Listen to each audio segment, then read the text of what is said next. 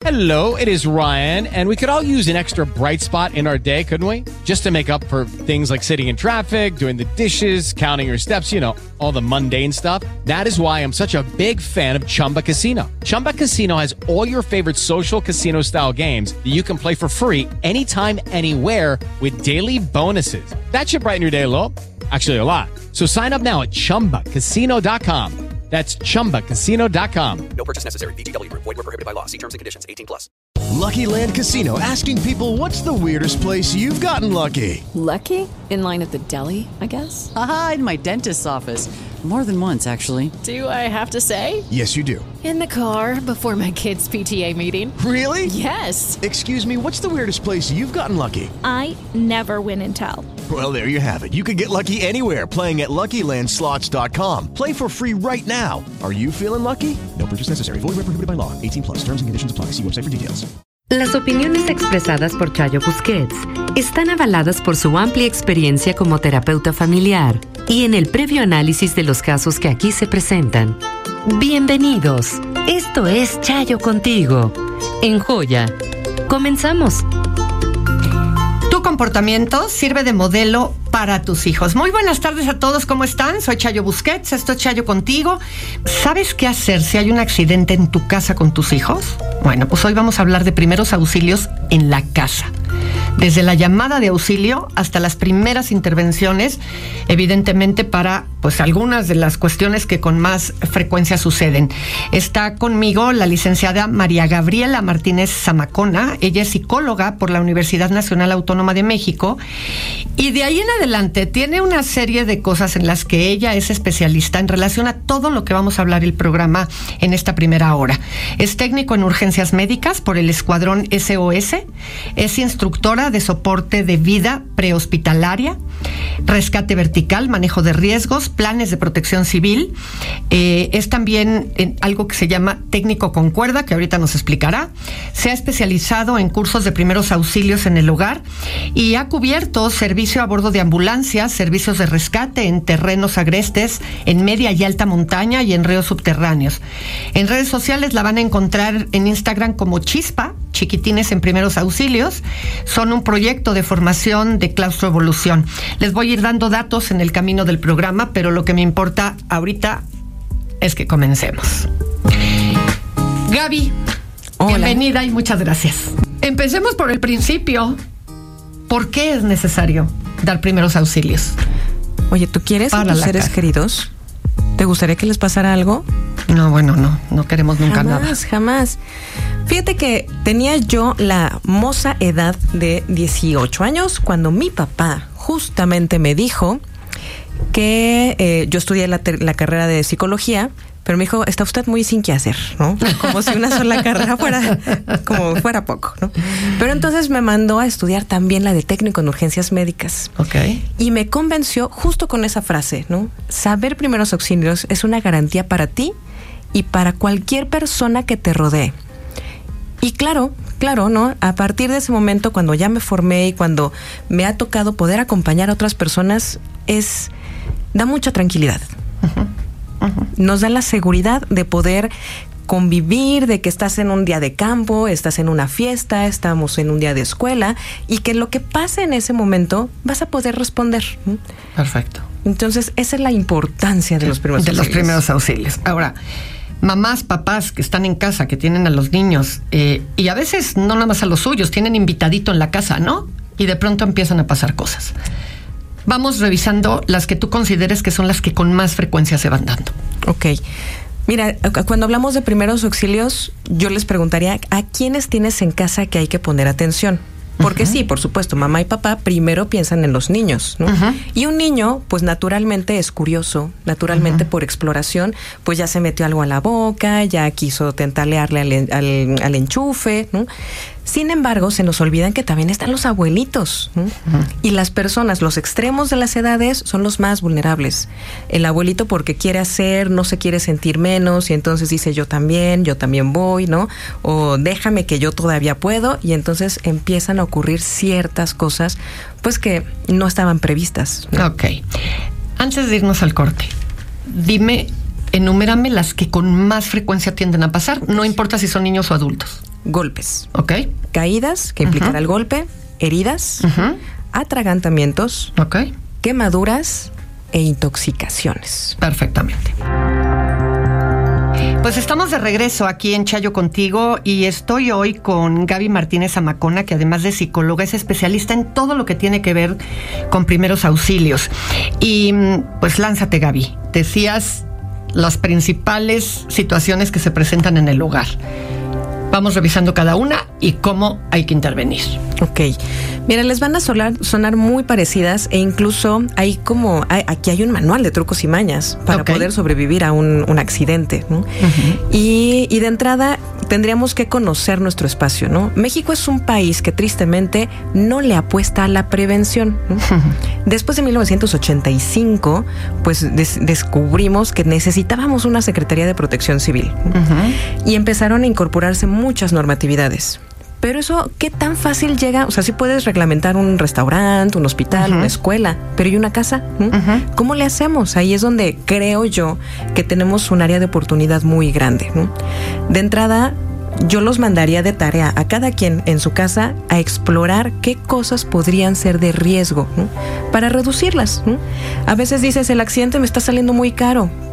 Sí, pensemos en la prevención como una inversión. ¿no? Oye, que hay que ponerle le- la cosita antiderrapante a las escaleras para que cuando caigas no te patines, ¿no? Barandales, ¿no? que, que dices, pero es que estoy joven, guapo, bello, fuerte, yo no lo necesito. Pues no, pero no siempre vas a estar joven, guapo, bello, ¿no? Y fuerte. O los niños que son eh, como muy curiosos, existen estas tapitas para los enchufes. Mi hermano, mi hermano es dos años más chico que yo, cuenta mi mamá la anécdota que le quitó de los carritos metálicos, le quitó unas llantas y entonces quedaba una punta metálica, del Metálica. eje. Y entonces él estuvo metiéndola al, al enchufe. Afortunadamente no pasa nada. Primer acto, mi mamá le da un manazo. Segundo acto, yo le doy un manazo y me dice, no, tú no le puedes pegar a tu hermano. ¿no? Y el tercer acto es, mamá, pégale, pégale, porque está metiendo el cosito en el enchufe, ¿no?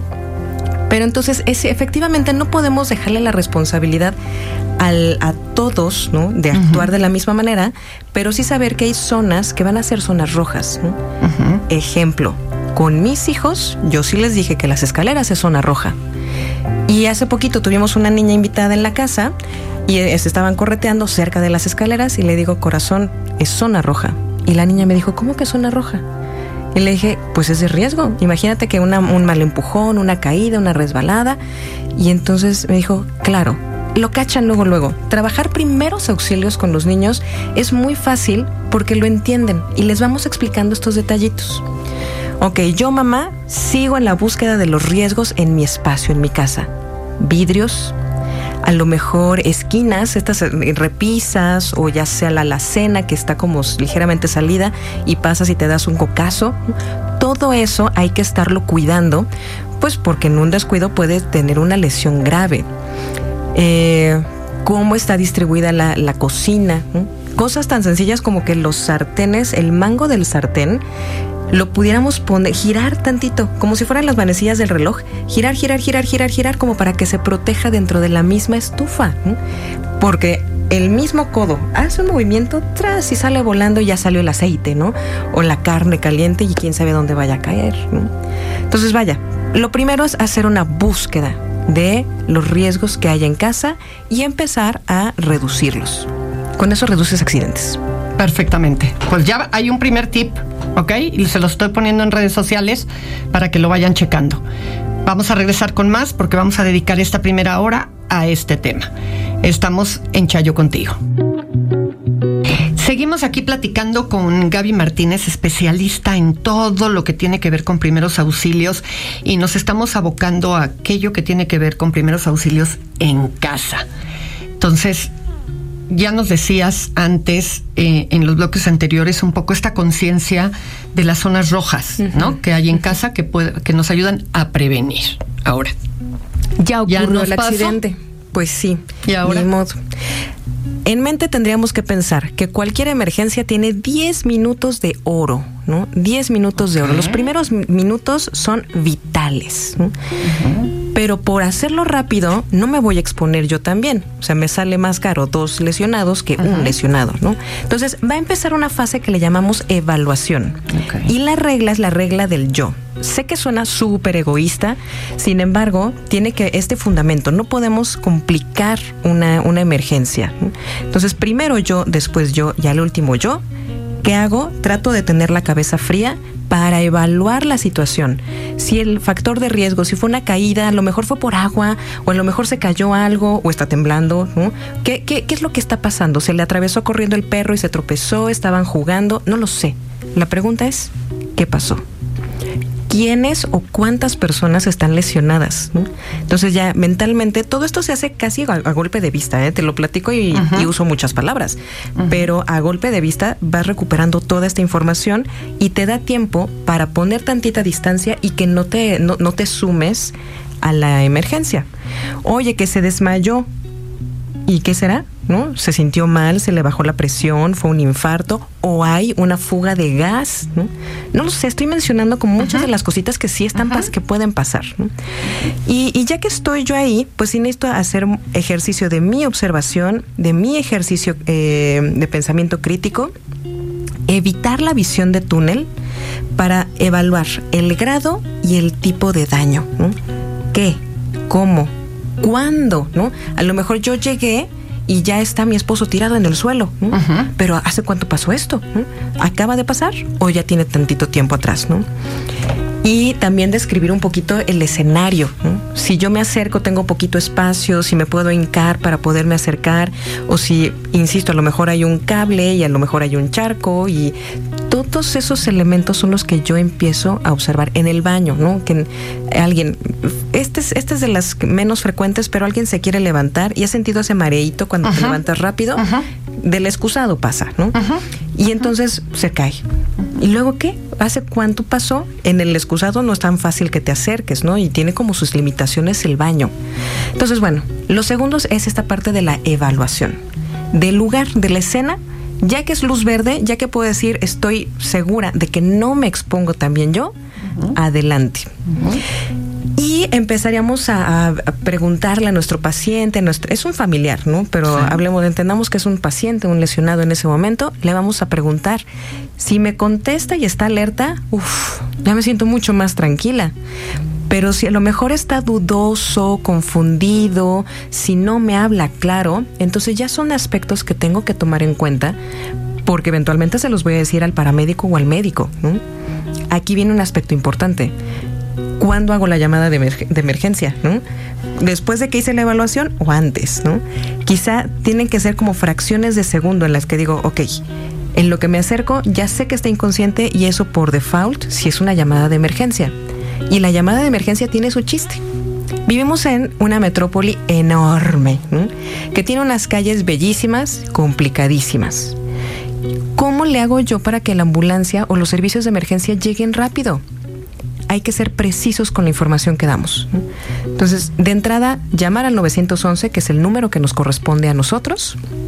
De este 911 que, yo estoy llamando, les digo qué necesito. Quiero una ambulancia, quiero una patrulla, quiero un, camión de bomberos para describirles qué es lo que está pasando. De todas maneras, ellos siempre mandan una patrulla para validar que sí esté pasando, que no sea una tomada de pelo, por ejemplo. Y nos van a preguntar cosas muy concretas el qué pasó, cuándo pasó, dónde pasó, que yo ya estoy observando, se los voy a decir por teléfono a ellos. Si tenemos un post-it, una libretita, un algo por ahí, la libreta de los recados junto al teléfono, esto va a ser ideal en ese momento como para tomar nota. Y y decirles en dónde estamos, a dónde quiero que llegue la ambulancia para que llegue rapidísimo. Que estoy en, o sea, voy a hablar de, de mis espacios, ¿no? Que estoy a lo mejor en Avenida Tláhuac, entre Morelos y Tanque, ¿no? En el número tal, antiguamente otro, ¿no? De referencia, hay una esperanza, ¿no? O está un fresco, o hay un superama, o hay un, lo que tú quieras, o sea, lo que- necesitamos referencias. Porque si no tienes ambulancias, a mí que me tocó en ambulancia, dimos 20 vueltas para llegar a una emergencia. Sin duda alguna. Estamos de regreso aquí platicando con Gaby Martínez Amacona, eh, psicóloga, pero particularmente está hoy aquí porque es una muy buena experta en primeros auxilios en el hogar. Y eh, se nos está yendo el programa como agua. Tenemos esta última intervención y, me gustaría que ahondaras un poco, dependiendo de la experiencia que tú tienes, en qué tips específicos podríamos ir dando. Eh, ya sabemos que hay que prevenir, pero te pasan las cosas, ¿no? Y a veces así aprendemos que habría que, que prevenir. ¿Por dónde te irías en estos minutos que nos quedan? Ok, importantísimo. Las hemorragias, hablemos de que cuando sale sangre, ¿no? Ya cuando vemos, a todos nos impacta, hay quienes se ponen muy nerviosos, pero hay que taparlas, ¿no? Si no tapo una hemorragia, si no cohibo una hemorragia, por ahí se me puede desangrar mi paciente. Entonces, lo importante es hacer presión. Se puede hacer directa, directo a la herida, se puede hacer indirecta, se puede poner frío. El frío, a lo mejor no hay sangre, pero si se está inflamando, el frío me va a ayudar muchísimo para que no salgan estas bolas, que no se, no se deforme. A lo mejor lo que pasó es que tengo una fractura. Entonces convendría inmovilizarla, ¿no? ¿no? No la voy a poder atender, ni siquiera tenemos visión de rayos X, ¿no? pero eso es directo al hospital. ¿Cómo me lo llevo al hospital así? Ok, hay que inmovilizar. Un cuaderno, si tú lo doblas, se vuelve rígido. Un periódico lo doblas y se hace como un tubo rígido. Entonces ahí eso envuelve el, el, la parte que se haya fracturado, un brazo, una pierna, y lo rellenamos con algodón o con calcetines o con una, una bufanda, ¿no? lo ajustamos con una venda y empaquetadito nos lo llevamos. Entonces, ahora ya les hablé de vendas, ¿no? Venda es uno, es un que debe de estar en casa, ¿no? Qué bueno que estás diciendo eso. ¿Cuáles son los objetos que necesitamos tener en casa para considerar lo más básico de primeros auxilios? Lo más básico, ¿con qué poder desinfectar? Uh -huh. Estamos hablando de alguna, a lo mejor alguna solución. Yodo, por ejemplo, el jabón quirúrgico, por ejemplo, el mertiolate que es muy comercial, ¿no? Que pasa uh -huh. a la tienda y lo compras. Cualquiera de estos y sus derivados similares funcionan para desinfectar. Uh -huh. Con una gasa, con algodón, ¿no? ya que lo limpiaste, a lo mejor está saliendo mucha sangre, un apósito. El apósito es como la toalla sanitaria, la toalla femenina absorbe. Tú lo envuelves tu herida con una toalla sanitaria que podría ser de emergencia, ¿no? Hasta panties delgaditos, uh -huh. y presionas. Y con la venda que lo rodea, otra vez, a lo mejor no tengo que estar todo el tiempo apretando yo, Ajá. pero la venda va a hacer ese trabajo por mí. ¿no? Okay. Hago ¿no? otra vez mi vendaje y me lo llevo. ¿no? A lo mejor le tienen que poner puntos o algo así. Uh -huh. Termómetro. Uh -huh. Curitas sí, ¿no? Pero uh -huh. ya estoy hablando de cositas un poquito sí, sí, más, más fuertes. ¿no? Eh, un collarín de casa se puede hacer con una gorra, ¿no? O sea, uh -huh. la visera de la gorra se apoya entre la quijada, la parte de abajo de la barbilla, se apoya en el pecho y también con una venda, con un suéter, con una bufanda, rodeo e inmovilizo. ¿Qué quiero ahí? No es que deje de mover la cabeza, lo que quiero es que no cargue la cabeza. Exacto. La cabeza es pesadísima, ¿no? Y puede estar lesionada en la espalda, las cervicales, lo que sea. Aquí, aquí estoy como buscando lo que hay. Uh -huh. Las compresas frías funcionan, ya dependen esas de gel o cuando tú vas y compras un medicamento, ya, ya vienen unas de regalo, no las tires, las guardas en el conge, las guardas en el refri uh -huh. y para los golpes, para desinflamar cualquier cosa, te pones tu compresa fría. ¿Para qué se usa el frío y para qué el calor? Porque a veces hacemos unos relajos, ¿no? No ponle frío, no ponle calor, no ponle un cojincito, caliéntalo en el horno de microondas, hazle no sé qué. ¿En realidad es placebo o sí tiene su función específica lo frío y lo caliente? Sí funciona. El frío se considera crio, eh, es una terapia de criogenética, Ajá. no, no, no, no, es la palabra tal cual, ¿no? Crioterapia, sí. crioterapia. Sí. ¿no? Y de entrada hace una vasoconstricción. Mis vasitos okay. sanguíneos se hacen chiquitos. ¿no? Okay. Entonces de entrada disminuye la inflamación pero disminuye el dolor. Entonces sí tiene, sí anestesia. ¿no? Ok. Eh, normalmente te dicen, te torciste el, torciste el tobillo, la rodilla o algo así, y te ponen, te mandan frío. Uh -huh. Lo primero es el frío. Pero ya después de algunas sesiones, después de algunos días, el músculo ya se enfrió suficiente, ¿no? O sea, ya no es como el calor de ese momento. Y lo que te piden es hacerlo frío-calor, frío-calor. Ya. No es un primer auxilio, eso ya es una terapia, ya es una atención. Eso que, es posterior. Claro, claro. Okay. Pensemos que el primer auxilio es una atención rápida, oportuna y temporal. Ok, ok. Vamos a tener que poner una pausa a este tema, pero mm, pues te voy a comprometer al aire para que regreses. Porque creo que a más de una mamá, papá, nos sacas de, de, de mucho, porque ahorita que decías lo de la lo de la cachuchita, ¿no? Y la visera de la cachucha, y cómo se dije, ay, ay, qué buena idea. O sea, nunca se me hubiera ocurrido. Creo que necesitamos poder tener acceso a toda esa información de contactos específicos, de cosas que utilizamos para otras cuestiones y que en el momento de una emergencia surgen. Gaby, muchísimas gracias. Les voy a poner en redes sociales todos los datos de Gaby. Gaby da cursos, eh, atiende a las personas, va tanto grupos, escuelas, lo que sea. Así es que la encuentran en el correo hola así como que la están saludando con H, no la de mar, sino hola de saludo, arroba eclaustro.com.mx y en un WhatsApp 55 51 04 59 85. Todos estos datos, si no los alcanzaron a, a tener, en las redes sociales, tanto de Joya como en las de una servidora, las van a poder encontrar ahí. Muchísimas gracias por tu visita. Un placer.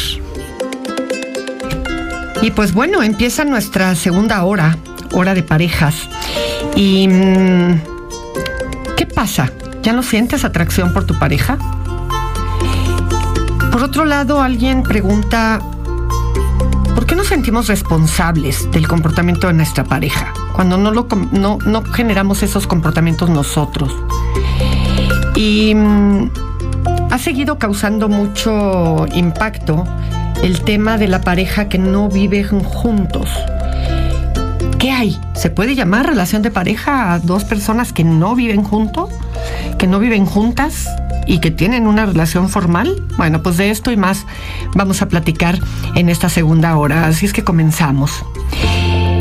Fíjense que al principio de una relación, pues te sentías totalmente cautivada, cautivado con tu pareja. Y mm, te sentías listo o lista, ¿no? Para saltar en el segundo que llegaban a casa del trabajo. Si ya no sientes esa atracción, después de años de estar con la persona, y en cambio sientes que tu relación antes que tenía cierto picorcito agradable, se ha convertido en una amistad sin chispas y a veces ya ni siquiera en una amistad. Podría ser una señal de que es hora de repensar las cosas. Pero cuando hablamos de repensar las cosas, no estoy hablando de divorciarte. Es que siempre que digo repensar, luego me escriben, es que tú quieres divorciar a todo el mundo. No. Lo que creo es que hay que tomar en consideración que cuando una persona se percata que su relación ya entró en monotonía, que ya no hay gran chispa, que la situación ya no está caminando por donde debería, que se añora aquello que se tuvo, que incluso puede haber un poco personas que cada vez más seguido sientes que te topas con gente que te mueve el tapete. Hay que repensar qué sucede. Hay que hablar con la pareja y hay que decir, a ver, si así me siento yo, así te sientes tú también. ¿Y qué vamos a trabajar y qué vamos a hacer distinto? Porque si acabamos dejando que la relación se apague por completo, las cosas se van a volver muy complicadas. Y necesitamos ir ganando espacio para volver a prender la llama. Que va a ser lo mismo que al principio, que todo resultaba novedoso, no. Pero que se puede trabajar para recuperar momentos de la relación, sin duda. Conexión, vínculo, sin duda. Así es que pregúntatelo y ve qué están haciendo para mantener esto. Fíjense que en muchas ocasiones y de manera un poco torpe, nos sentimos responsables por el comportamiento de nuestra pareja. Y la realidad es que somos responsables del comportamiento que hacemos nosotros, o sea, en, primera persona, el- aquel que hago yo, para tener una buena pareja. Y para eso es importante que trabajes por convertirte en la mejor versión de ti mismo o de ti misma. Si es realmente la persona con la que quieres estar, va a haber una buena posibilidad de que corresponda a tu comportamiento. y si esa persona quiere estar contigo. Muchas veces hacemos cosas desesperadas con tal de que el otro se quede con nosotros cuando sabemos perfectamente que no se va a poder permanecer como estilo de vida en esa forma de funcionamiento. Que yo tengo que estar bien conmigo, ser una mejor persona todo el tiempo, para que entonces no nada más pueda esperar eso de la persona con la que estoy en pareja, sino para saber que me vuelvo más deseable para estar conmigo o para compartir la vida conmigo. A veces nos dejamos llevar un poco por las tensiones de la vida cotidiana y resulta que ya no soy nada atractiva o atractivo para el otro. Y no estoy hablando solamente de la presencia física, estoy hablando de lo que él o la otra persona me mueve de tal manera que su personalidad, su estilo para manejarse en la vida ya no resulta alguien con quien quiero estar. No debes de tratar de moldear a la otra persona. La otra persona va a tomar sus propias decisiones. A veces usamos esta frase de pena ajena, ¿no? Es que cómo habla de mí el comportamiento de mi pareja. Y sí, eso muchas veces aplica cuando la pareja está cometiendo algún tipo de delito, algún tipo de, de, comportamiento inmoral. Y entonces, bueno, pues cómo habla de ti eso que la pareja hace y que te mantiene cerca de la pareja o que te mantiene en la vida de la pareja, ¿no? ¿Qué dice de ti? Pero en términos de vida cotidiana, pues la pareja es responsable de sus propios comportamientos, de sus propias actitudes y tú de las tuyas. Fíjense que ahora que hemos estado hablando eh, con frecuencia sobre este tema de cómo han aumentado las parejas que siguen su relación de parejas pero no viviendo juntas. Y, y ha generado mucho interés en, en, las personas. Me han escrito mucho hablándome del asunto y diciéndome que la verdad hay gente que incluso ha dado, me ha dado su testimonio a través de correos electrónicos o de mensajes diciendo la verdad es que nos, mi pareja y yo lo intentamos como último recurso antes de divorciarnos y descubrimos que en realidad somos muy buena pareja viviendo así, separados. Y es que hay un número creciente de personas que se están dando cuenta de que amar a alguien no equivale a vivir con alguien. Y esas parejas, de hecho, pues cuestionan los tipos tradicionales de relaciones y los supuestos que hay sobre el amor, porque están llegando a reconocer que lo que importa es lo que funciona para cada quien y no para la sociedad en general como si fuéramos un bloque que funciona de una única manera. Y de, de hecho, aquellos que optan por amar viviendo separados, acaban encontrando que sus relaciones mejoran drásticamente cuando cada persona tiene su propio espacio independiente en el que vivir. Y cuando pasan tiempo juntos, los momentos son muy apreciados y a menudo carecen de conflicto porque el tiempo juntos se enfoca en el amor, en la ternura, en crear momentos especiales juntos. Y, y entonces eso nos lleva a preguntarnos, ¿qué es exactamente amar por separado? ¿Y cómo dos personas pueden mantener una relación sólida, una relación comprometida, cuando no viven juntas? Y fíjense que es curioso porque quienes lo viven así reportan que todos los aspectos del amor de pareja se mantienen la intimidad, tener salidas, compartir pensamientos, opiniones, divertirse, vacacionar. La única diferencia es que el aspecto de vivir juntos se eliminó de esta mezcla de, de todo lo que acabo de mencionar. Cada persona tiene su propia vivienda, es responsable de las decisiones personales con respecto a ese lugar y por lo tanto se ven en la necesidad de abrir espacios para la relación, cosa que muchas veces cuando vivimos juntos con la pareja, pues entre que los pendientes, en que resolver las cosas, en que no abrimos espacios para la relación, no hacemos esa cita para vernos, no nos ponemos de acuerdo para darnos seguimiento. Y entonces se empieza a pasar la vida y la dinámica de la vida cotidiana, la monotonía, la cotidianidad, se va tragando las relaciones. Así es que a veces hay que contemplar si tenemos que reunir los requisitos socialmente establecidos o si tendríamos que descubrir para qué estamos listos cada uno. Fíjense que tengo una pregunta aquí que dice, hola Chayo, ¿puede un matrimonio sobrevivir sin sexo? Mi esposo tiene 42 años, no tiene apetito sexual debido a que tiene 13 años de diabético. Yo tengo 46, 43 años, un año más que él, y tengo mucho apetito sexual. Mi única solución hasta el momento ha sido masturbarme. Para mí es muy frustrante. Nos llevamos bien, tenemos dos hijos, pero es como vivir con roomies, o sea, con compañeros de cuarto. Mira, sin duda alguna es una situación complicada. Y mm, yo no sé que lo primero que me viene a la cabeza es, ¿han hablado de esto con su médico? Porque mm, yo tengo gente conocida, tengo pacientes que son diabéticos y mm, no es diabetes igual a abstinencia sexual primero ni por recomendación médica, pero tampoco porque la baja de hormonas, que aunque sí podría, y ahí necesitaríamos a un médico que nos los confirme, podría tener cierto nivel de impacto, la realidad es que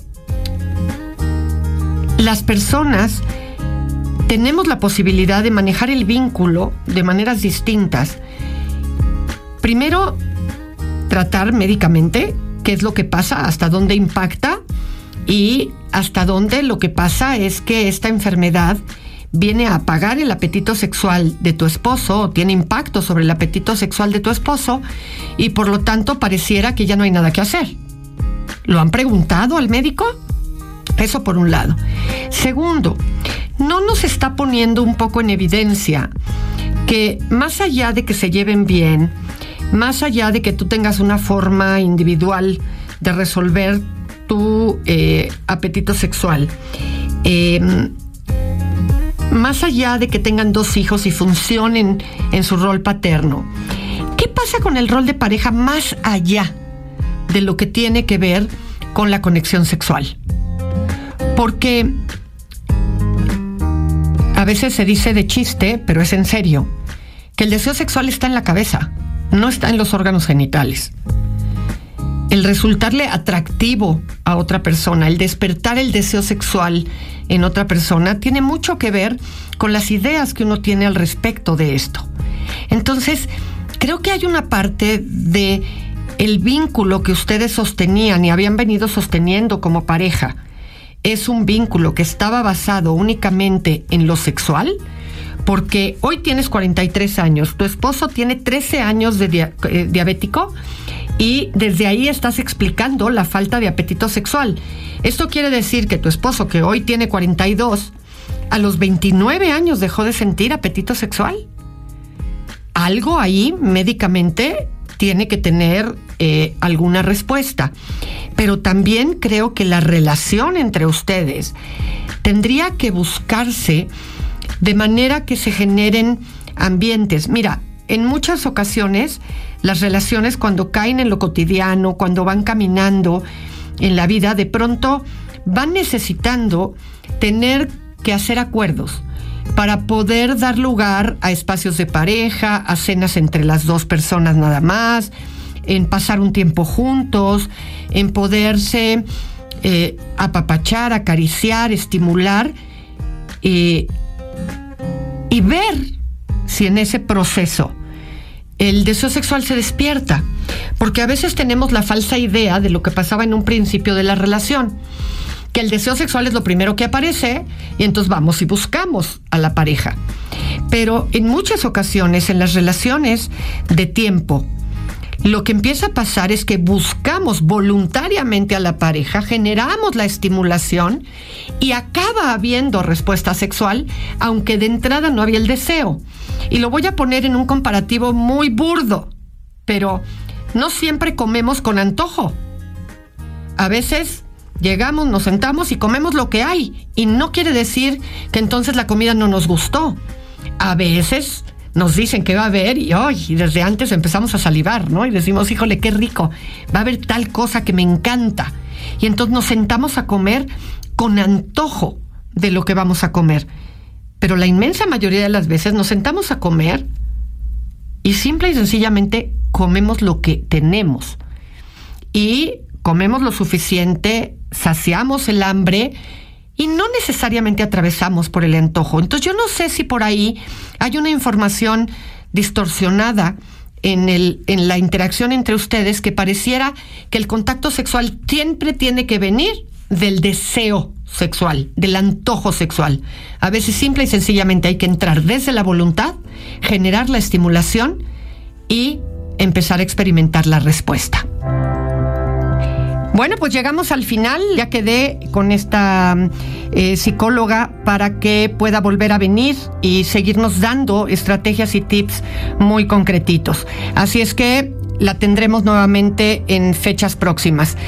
Yo soy Chayo Busquets. Esto fue Chayo contigo. Si te aíslan, insultan, atacan, pegan o amenazan, no te confundas. Eso no es amor. Audiocentro. En Sherwin Williams somos tu compa, tu pana, tu socio, pero sobre todo somos tu aliado, con más de 6.000 representantes para atenderte en tu idioma y beneficios para contratistas que encontrarás en aliadopro.com. En Sherwin Williams somos el aliado del PRO. Join us today during the Jeep Celebration event. Right now, get 20% below MSRP for an average of 15178 under MSRP on the purchase of a 2023 Jeep Grand Cherokee Overland 4xE or Summit 4xE. Not compatible with lease offers or with any other consumer incentive offers. 15,178 average based on 20% below average MSRP from all 2023 Grand Cherokee Overland 4xE and Summit 4xE models in dealer stock. Residency restrictions apply. Take retail delivery from dealer stock by 4 1. Jeep is a registered trademark.